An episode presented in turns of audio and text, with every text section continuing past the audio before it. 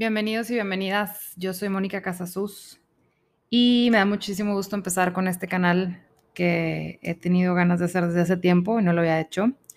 Me encantaría empezar en este primer episodio platicándoles la historia de mi intento fallido por ser hippie, porque creo que esta historia puede mostrar muy bien quién soy, lo que he hecho y sobre todo eh, cómo llego aquí y por qué estoy haciendo esto. Y para esto, pues para las personas que no me conocen, me tengo que remontar un poquito para platicarles un poquito sobre mí. Yo vengo de una familia numerosa, llena de muchos artistas, entonces, eh, pues creo que la familia influye muchísimo en nuestras decisiones. Entonces, a pesar de que yo quería estudiar medicina, decidí eh, inclinarme por el diseño gráfico. La verdad es que también siempre me gustó, pero como les digo, muy influenciada en que en mi familia hay muchos músicos, escritores, arquitectos, fotógrafos, etc. Entonces decidí estudiar diseño gráfico. Y mm, la, la, realidad es que yo no tengo el talento, yo no sé dibujar, yo no sé, o sea, he aprendido, no tengo casi 20 años dedicándome a esto, pero la verdad es que no lo traigo nato, ¿no? Como muchas otras personas. Entonces, mis maestros, algunos de mis maestros me decían que, estaba haciendo yo ahí, que no tenía ningún sentido, que yo debería estar estudiando otra carrera. Y en ese entonces yo me sentía súper grande, tenía 19 años, pero para mí ya se me estaba yendo la vida, entonces decido em, empezar a trabajar en diseño, buscar un trabajo de diseño para saber cómo es en la vida real y ver si sí era algo que quería hacer eh, pues el resto de mi vida o no. Entonces empiezo a trabajar desde primer semestre en una agencia de diseño y me di cuenta que pues el diseño no era nada más dibujar, que se requerían otras cosas, que tenía muchísimo que ver con la comunicación y esa parte me gustaba muchísimo. Y modestia aparte, un talento que sí tengo es el hecho de que soy súper organizada, súper responsable, mucho de planear y no es nada que presumir, hay cosas con las que nacemos y honestamente eso yo lo traigo desde chiquita y se reforzó muchísimo porque viene, vengo de una familia eh, muy religiosa, entonces estuve en, en, escuela de monjas y si bien hay muchísimas cosas que ya no, no comparto en la actualidad, algo que sí agradezco muchísimo a mi escuela fue el hecho de que me dejó, eh, me inculcó muchísimo la parte de la disciplina, ¿no? Entonces, gracias a, a la disciplina, a la a la responsabilidad, al orden, mezclado con esta experiencia que, o sea, que empecé a trabajar desde primer semestre, tuve oportunidad em, de, pues, entrar a buenas empresas para trabajar, ¿no? Entonces tuve buenas oportunidades de trabajo en industria, principalmente en la industria alimenticia, y estuve por varios años en empresas internacionales de alimentos y de bebidas, ¿no? Entonces lo que yo hacía ahí era diseñar, enfocada muchísimo en diseño de empaque también en innovación y branding después, pero muy enfocada en diseño empaque. Y la verdad es que me fui como por inercia. Nunca me detuve como a ver qué quiero hacer o en qué quiero trabajar. Eh, vengo también de una, eh, viviendo en una ciudad mucho, muy tradicional, entonces como que está muy marcado el camino, ¿no? Eh, estudias una carrera, terminas, trabajas en una buena empresa y eso es el éxito, ¿no? Entonces en realidad no me había cuestionado mucho sin embargo, ahí estaba, estaba por cumplir 30 años y me sentía pues totalmente mm, infeliz, por así decirlo. Eh, tenía, o sea, trabajaba en una, muy buena empresa, muy conocida, con, eh, tenía un buen puesto para la edad que tenía, eh, buen sueldo, muy buenas prestaciones. Y era como todo lo que en mi ciudad o en la cultura de mi ciudad te dicen que está bien, ¿no? Sin embargo, yo me sentía completamente infeliz. Ahora, estando infeliz, también viniendo de una familia numerosa, en donde aprendes a valorar y agradecer cada cosa que te toca, ¿no? Porque no hay para todos. Y viniendo también de una religión en donde la verdad es que se gira mucho alrededor de, de la culpa, pues honestamente me sentía súper culpable de sentirme infeliz, ¿no? Porque yo debería ser agradecida con el trabajo que tengo, porque cuántos quisieran tener esta oportunidad, porque no debería desaprovechar el trabajo que tengo. Y también si yo le contaba a alguien, era lo que me decía, ¿no? Ay, cuántos quisieran tener tu trabajo, estar en tu lugar. Entonces se mezclaba este sentimiento de infelicidad con demasiada culpa, ¿no? Entonces era como que, bueno, no te puedes sentir mal, no te puedes cuestionar porque pues agradece el trabajo que tienes. Pero ya llegó un punto en el que ya no fue soportable, ya les platicaré esa historia en otro episodio. pero yo me doy cuenta que no soy la persona que quiero ser, que no tenía la vida que quería tener, entonces renuncio. Y también fue bien difícil para mí porque en realidad no sabía exactamente qué quería y me sentía súper mal que a mis casi 30 años no tenía idea qué quería, pero como les digo, me había ido mucho por la inercia. Eh, siento que todas nuestras decisiones están súper influidas por nuestra familia, por nuestra cultura, por las creencias, etcétera. Entonces, en ese punto creo que nunca me había sentado a decidir qué quiero hacer con mi vida. Entonces, pues renuncio y empiezo a trabajar por mi cuenta como freelancer. Y más que nada, empiezo a utilizar ese tiempo para enfocarme muchísimo en mí, en mi desarrollo personal, en mi crecimiento personal, que como les digo, lo tenía como muy descuidado. Entonces, em, a la par, la verdad es que me enfoqué muchísimo más en mí. Creo que el, freelancer estaba ahí, era algo que hacía eh, y, lo hacía como pues obviamente para tener ingresos, para tener que comer, pero yo estaba mucho más enfocada en mi persona. Me empiezo a topar con muchísimas cosas, por ejemplo, a, pesar de que ya tenía en ese entonces pues 10 años, más de 10 años de experiencia profesional, no sabía cómo hacer muchas cosas. Este, yo preguntaba, pues como les digo, vengo de una familia numerosa en donde la gran mayoría de mis familiares, hermanos, papás, eh, primos, tíos, trabajan de manera independiente yo empezaba a pedir consejos de ellos que obviamente me sirvieron muchísimo, pero había otras cosas que no aplicaban en mí, o sea, hay cosas que en sus negocios, en la naturaleza de su negocio, por su personalidad sí funcionaban, pero en mí no, entonces otra vez venía la culpa de que estoy haciendo mal, porque a mí no me salen, porque a mí no funciona, etcétera.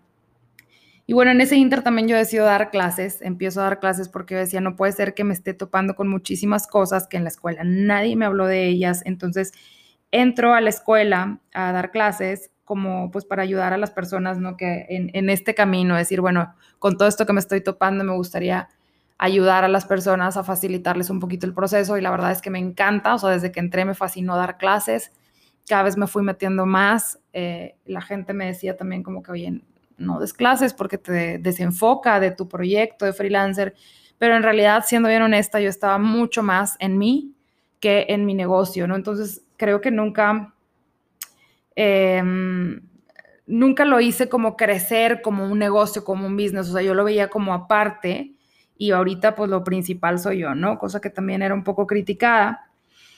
Y igual, o sea, yo sentí que como que cuando me saliera, que cuando estuviera trabajando por mi cuenta, porque quería mi libertad, mi tiempo, etcétera, hacer algo mío, yo iba a ser ya completamente feliz. No puedo decir que no, porque la verdad es que sí trae muchísimas cosas, pero aún así me seguía sintiendo como que Mm, esto no me llena, algo me falta, eh, algo necesito hacer eh, que tenga como más impacto en el mundo, etc. Y en eso eh, me buscan de una empresa de la industria médica, no voy a decir nombres porque es bastante conocida, y me buscaron para ayudarles con una estrategia de, de marca, ¿no? Para ese entonces todos mis clientes eran principalmente de la industria alimenticia porque era en donde tenía experiencia, ya llevaba muchos años trabajando en eso entonces, el hecho de trabajar con la industria médica, como ya les platiqué, yo quería estudiar medicina, entonces se me, se me hacía como que qué padre hacer una estrategia de valor para la industria médica, ahora sí esto va a aportar al mundo, esto me va a llenar, esto es lo que quiero, etcétera. Entonces, empiezo a trabajar con ellos y en una junta que tuvimos, em, anuncian, eh, bueno, que tenían buenas noticias, ¿no? Entonces dicen, tenemos buenas noticias, esto es bueno para la marca, esto es bueno para todos, y anuncian que México en ese entonces había subido en el ranking de enfermedades cardiovasculares. Eh, había, sido, había llegado al primer lugar en hipertensión, colesterol, diabetes, diabetes infantil, obesidad, etc. Y para mi sorpresa, todos los presentes festejaron, pero súper festejaron. O sea, tengo la imagen bien presente de personas chocando la mano, abrazándose y con sonrisas en la cara, ¿no? Yo no entendía por qué esto los ponía felices.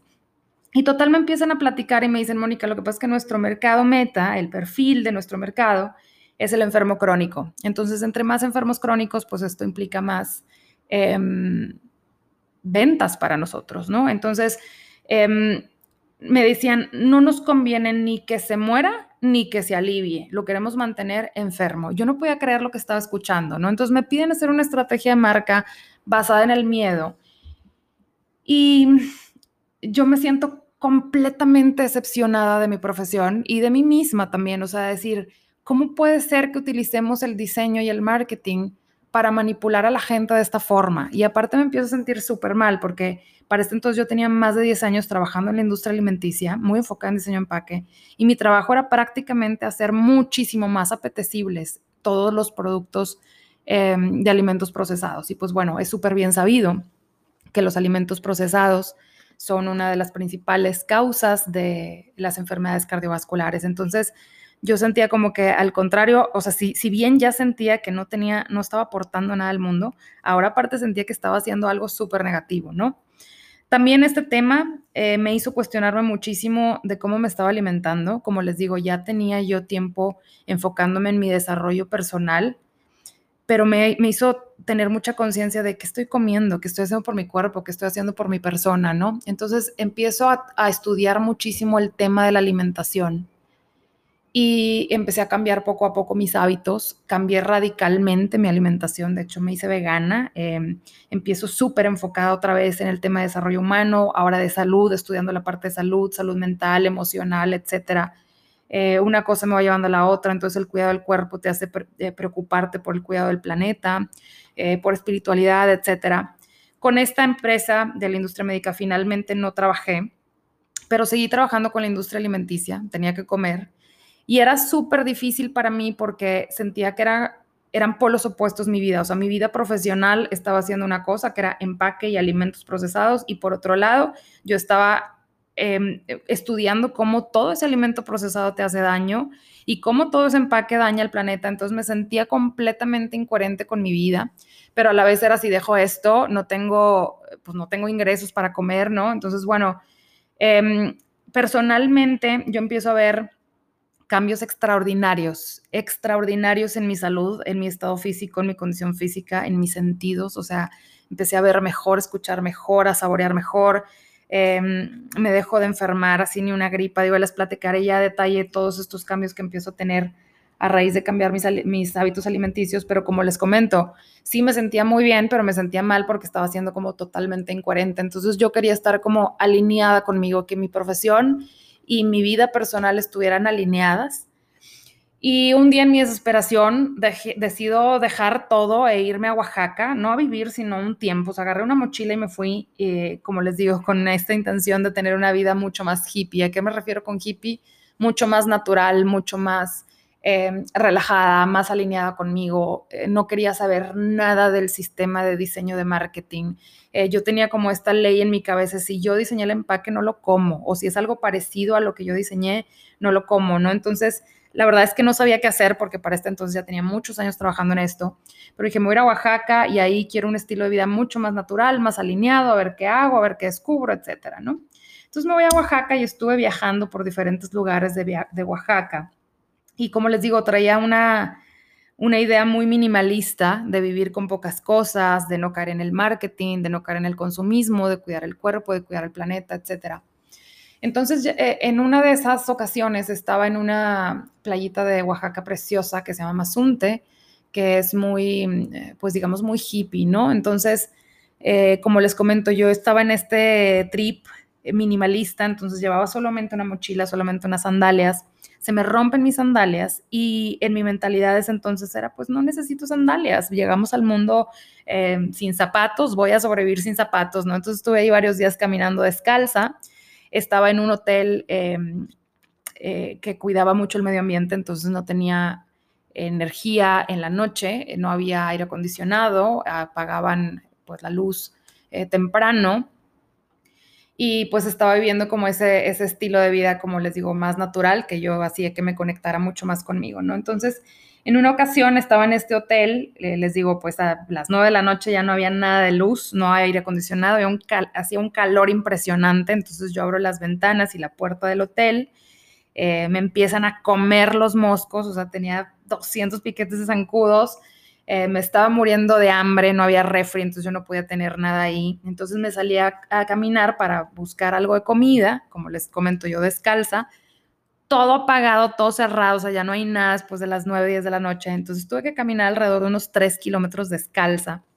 Ya traía los pies desgarrados, viviendo yo esta vida hippie natural que quería, ¿no? Pero camino y voy caminando estos 3 kilómetros eh, de noche, eh, con el calor horrible, con todos los piquetes de zancudo, y a lo lejos veo un puestecito eh, pues que se ve que veían, vendían comida, ¿no? Entonces yo me estaba muriendo de hambre y digo, ya, me muero por comer algo. En ese entonces, como les digo, yo era vegana, entonces no comía nada que fuera de origen animal, nada que fuera procesado, nada em, que fuera congelado, ni con conservadores, ni nada de eso. Y la verdad es que honestamente sí me sentía súper bien de salud. Pero en ese momento me acerco al puesto y lo que vendían en ese puestecito eran unas tlayudas, que si no conocen las tlayudas es como una tortilla gigante con frijoles, carne, queso, crema, lechuga, tomate, aguacate, etcétera. Y agua de horchata, ¿no? Entonces, pues no me quedé de otra. En ese momento se me olvidó que era vegana me pido mi tlayuda gigante y cuando la empiezo a comer acompañada del agua de horchata, que parece entonces yo tenía dos años de no, tomar, de no comer azúcar procesada, bueno, me sabe a gloria, ¿no? O sea, me salían las lágrimas de, la emoción y de lo que estaba comiendo. Y mientras estaba comiendo, volteo a ver mis pies deshechos, porque tenía varios días caminando descalza. Em, lo primero que pienso es, me urge un pedicure, ¿no? Entonces, en eso yo me doy cuenta de cómo volvía otra vez a esta incoherencia, de decir, no, ¿cómo voy a querer un pedicure? ¿Y cómo voy a estar comiendo carne si yo soy hippie y vegana, ¿no? Entonces, eh, me entra otra vez mi crisis de identidad de, bueno, si no soy esa eh, diseñadora de marketing del mundo corporativo, eh, me voy a este lado de desarrollo humano y veganismo y el estilo de vida natural y tampoco soy esto, ¿no? Entonces, pues, ¿quién soy, no? Soy una u otra. Para no ser el cuento muy largo, decido regresarme y dije, bueno, si ya tengo experiencia en diseño, ya tengo muchos años trabajando en esto y ya tengo esta conciencia de querer ayudar al planeta y demás, voy a poner una agencia en donde yo pueda ayudar, ¿no? En donde pueda aportar, hacer eh, empaques, eh, pues no sé, más amigables con el medio ambiente o a lo mejor estrategias de marketing con más valor. Entonces decido poner una agencia que quebró al año. Eh, ya les platicaré también de esa historia. Hoy entiendo que el, fracaso es parte del proceso, pero pues en ese entonces tampoco lo entendía. Entonces fracasa mi agencia, pero bueno, todo esto la verdad es que fue todo un proceso. Entonces también en, en ese inter de mi agencia, yo tenía muchos años dedicándome al mundo corporativo, empresas súper grandes y decidí como que toda esta experiencia que yo había aprendido en estas empresas, aplicarlo a emprendedores, a microempresarios, eh, pues para que realmente generaran valor con su, con su negocio, ¿no? Desde que empiecen. Eh, me enfoqué muchísimo más en continuar con mis clases, eh, como para inculcar esta onda de, bueno, hagamos algo bueno con el diseño, ¿no? Si ya sabemos cómo, cómo impactar o cómo influir en la gente, ¿qué podemos hacer con diseño y marketing que pueda ayudar al mundo? Entonces seguí trabajando, dando clases eh, muy enfocada en eso. Em, me puse a estudiar como otras ramas de diseño más humanas, como Design Thinking, que es una metodología de diseño centrado en el usuario. Me dediqué a estudiar también marketing antropológico, que es entender como las necesidades humanas para en base a eso generar valor. Y eh, pues la verdad es que seguía esta confusión. Creo que fue de muchos años como que, bueno, toda mi parte profesional no tiene nada que ver con lo personal, son dos cosas completamente diferentes.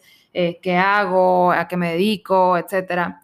Y para no extenderme mucho más, fue hasta el año pasado, en la pandemia, cuando empieza la pandemia, yo decido estudiar, eh, bueno, por tener tiempo libre y por, bueno, estar encerrados en casa y demás, yo decido estudiar todo este tema de desarrollo humano y de nutrición de una manera ya profesional. Digo, tenía muchos años ya estudiándolo, pero más eh, por hobby y de manera empírica.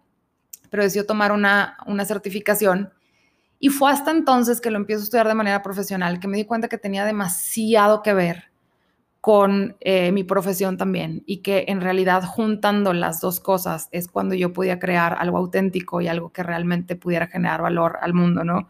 Eh, ¿Qué tiene que ver? Pues demasiado, ¿no? O sea, el, estudiar eh, salud, bienestar, es estudiar a la persona, cuerpo, mente, espíritu y me doy cuenta que pues estamos hechos para, para ser, estar saludables, estamos hechos para ser creativos, estamos hechos para sentir bienestar. Entonces la creatividad, la salud, el bienestar tiene muchísimo que ver una cosa con otra. Entonces todo lo que yo sé de proceso creativo se relaciona muchísimo con el tema del bienestar también. Creo que la verdadera creatividad es em, desarrollar eh, nuestra, diseñar nuestra propia vida, ¿no? Eh, para este entonces también, no sé si lo mencioné, pero me certifiqué como maestra de yoga cuando estaba metida en todo el tema de desarrollo humano. Y me doy cuenta que el yoga, el proceso del yoga, que yoga significa unión, va súper relacionado también con el proceso creativo, porque la creatividad no es otra cosa más que unir diferentes eh, conceptos y en base a eso generar soluciones. El diseño es generar soluciones de comunicación y visuales, pero siguen siendo eh, este, desarrollar, o sea, crear soluciones, ¿no? Entonces, a raíz de que empiezo a ver todo esto y de todo la, del impacto, eh, o más bien la relación que tiene una cosa con la otra, me di cuenta que todo lo que había vivido finalmente tenía una razón y un porqué, ¿no? O sea, no eran cosas aisladas, completamente diferentes, sino que tienen que ver una, cosa con la otra. Y también me empiezo a dar cuenta cómo en la industria eh, en la que estoy, o sea, en, diseño, el tema de la salud no se habla para nada, cuando para mí es lo más importante porque todo nuestro trabajo viene de nuestra creatividad y nuestra creatividad está sumamente relacionada con la salud, eh, tanto mental como física. Entonces, eh, decido empezar una tesis de, del impacto que tienen los hábitos saludables en la creatividad. Me empiezo a dar cuenta cómo están súper olvidados los hábitos saludables en la industria del diseño. Nadie te habla de cómo comer o cómo cuidar tu cuerpo, tu mente, incluso tu espíritu, que también está relacionado. Pero bueno, a raíz de eso yo empiezo a, a desarrollar un programa de como de transformación personal, pero a partir de fijar metas auténticas, que creo que todo este proceso me sirvió a mí para alinearme conmigo misma y no con lo que mi cultura, mi religión o mi familia me dice, eh, a unir todos los aspectos que tengo. O sea, creo que no soy ni una cosa ni otra, o sea, ni la hippie ni la diseñadora de corporativo, pero también soy las dos al mismo tiempo. Entonces es como integrar todo lo que eres y eh, cuando integras todo lo que eres y creas algo, eh, juntándolo, es cuando realmente empieza a fluir todo de una manera mágica, ¿no? Y es lo que realmente aporta valor al mundo. Como les digo, yo tenía muchas ganas como de hacer algo que aportara valor y me di cuenta que uniendo todo y siendo quien soy y haciendo algo con eso es cuando es como más puedo ayudar, ¿no? Y a lo mejor no es cambiar al mundo radicalmente, pero sí impactar en la vida de otras personas. Y es ahí cuando decido empezar con este proyecto que como les digo, es, es, eh, desarrollar este, este programa.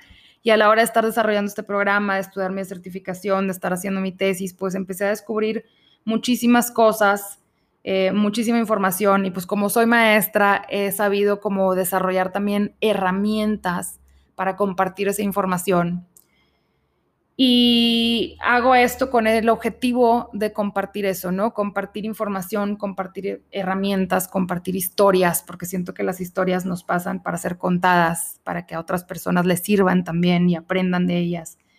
Y para eso abro este espacio, ¿no? Para compartir información, herramientas e historias que nos ayuden a todos a tener una vida más creativa, más saludable y más plena, porque creo que es lo mínimo que nos merecemos por el simple hecho de ser humanos. No, pretendo aquí en ningún momento decir qué hacer, cómo hacerle, cómo comer, cómo desarrollar tu creatividad. No, simplemente compartir lo que a mí me ha funcionado. Y como dice Gary Zukav, que es uno de mis eh, autores favoritos, autor del libro The Seed of the Soul, súper recomendable, altamente recomendable que hable también de este tema precisamente, de alinearte contigo, de alinearte con tu alma, eh, con tu persona, con tu esencia lo que él dice que se me hace súper interesante es, tú escucha a todo mundo, ¿no? Porque de todos puedes aprender.